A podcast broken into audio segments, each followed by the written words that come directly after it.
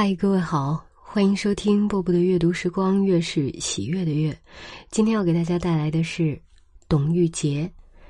我想你们。下了晚自习，我独自躺在寝室里读小说，是这本小说催发了今晚的一切。当晚离家出门时，爹妈交代，到城里读书也学点惦记。你这孩子打小就不晓得惦记人。三叔把我送进这所中学时也提醒：抽空回去看看你爹妈一眼，二老不容易呢。今天课堂上班主任又讲，人应该懂得以某种方式表达对亲人的感情。我手头这本小说也正讲述着这样一个故事。一名俄罗斯少年只身骑着枣红马，冒雨夜行三十公里回家，仅仅为了对父母说一句“我爱你们”。父母幸福的快晕过去了，我的心像上足了劲儿的发条，激动的微微发颤。我何不也把爹妈狠狠的幸福上一番呢？我可不是那种只想不做的人。我从床上跳起来，推上自行车，就往四十多里外的家里奔去。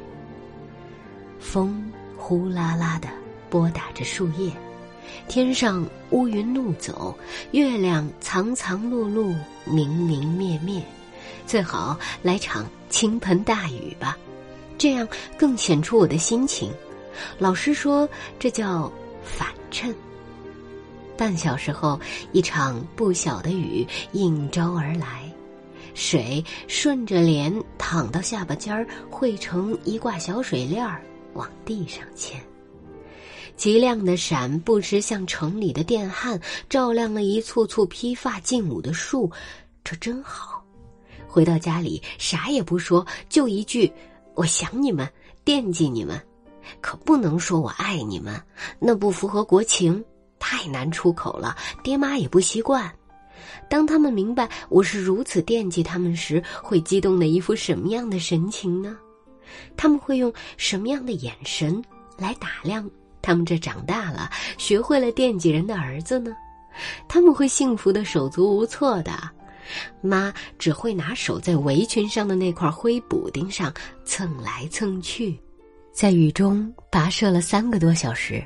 我终于站在了村头，小村里没有一星灯火，人们早已沉入梦乡。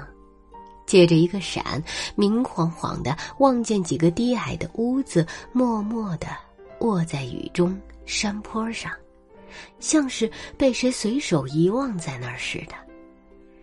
站在家门口，雨水掺和着汗水，我早已浑身透湿。敲门时，我的手有些抖。爸妈警惕的问：“谁？”“我。”“出事儿了？”爹妈嗓子眼发颤，磕磕碰碰的摸火柴点火。“出啥事儿了？”从门缝里，我清楚的瞅见两位老人连外套都顾不上披，便起身。妈举着铁盒做成的油灯，爹手忙脚乱的拔门栓。事儿了，出啥事儿了？爹妈连声急问，满眼满眼的惊恐。没，没啥事儿。我想看看你们。想好的话，临出口又变了。没啥事儿，看我们没啥事儿。这么大雨，深更半夜你大老远赶回来。我们有啥好看的？到底出啥事儿了？爹蹙着眉头，使劲瞅我的眼睛，想瞅出个名堂来。真的，真的没啥事儿。爹接过妈手里的干毛巾，递给我。深更半夜的，一个人骑自行车，好几十公里山路，那么大的雨。爹不会骑车，总担心两个轮子站不住。妈忙着给我找干衣服，接着又给我煎了几个荷包蛋。我咽着荷包蛋，妈悄悄凑过来：“是不是在学校里惹祸了？有啥事跟妈说，妈不跟你爹说，妈知道你爹脾气不好，妈不跟他说。妈，真的啥事也没有。我咬着鸡蛋，嘴里胀满了暖暖的蛋黄。收拾完了，我在床上躺下，迷迷糊糊，刚要入睡，爹突然推开门：“栓子，到底出啥事儿了？你照直说，爹不骂你。”爹，没事儿，真的，啥事儿也没有，就想回来看看你们。爹退出去，掩上门，梁老又嘀咕了好一阵儿。躺在床上，我开始觉得心里有些酸溜溜的。第二天清晨，雨仍下得很大。我打定主意，起床第一句话就对他们说：“我在城里想你们。”可起了床没见着爹，问妈，妈说：“你爹夜里就走了，去你们学校看到底出啥事儿。”你这孩子。有事也不说。此时，我已无话可说。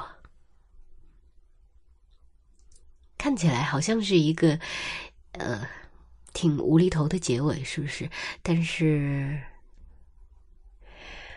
老父亲、老母亲的心啊，真的是各个国家都不一样的。我是波波，在厦门跟各位说。晚安了。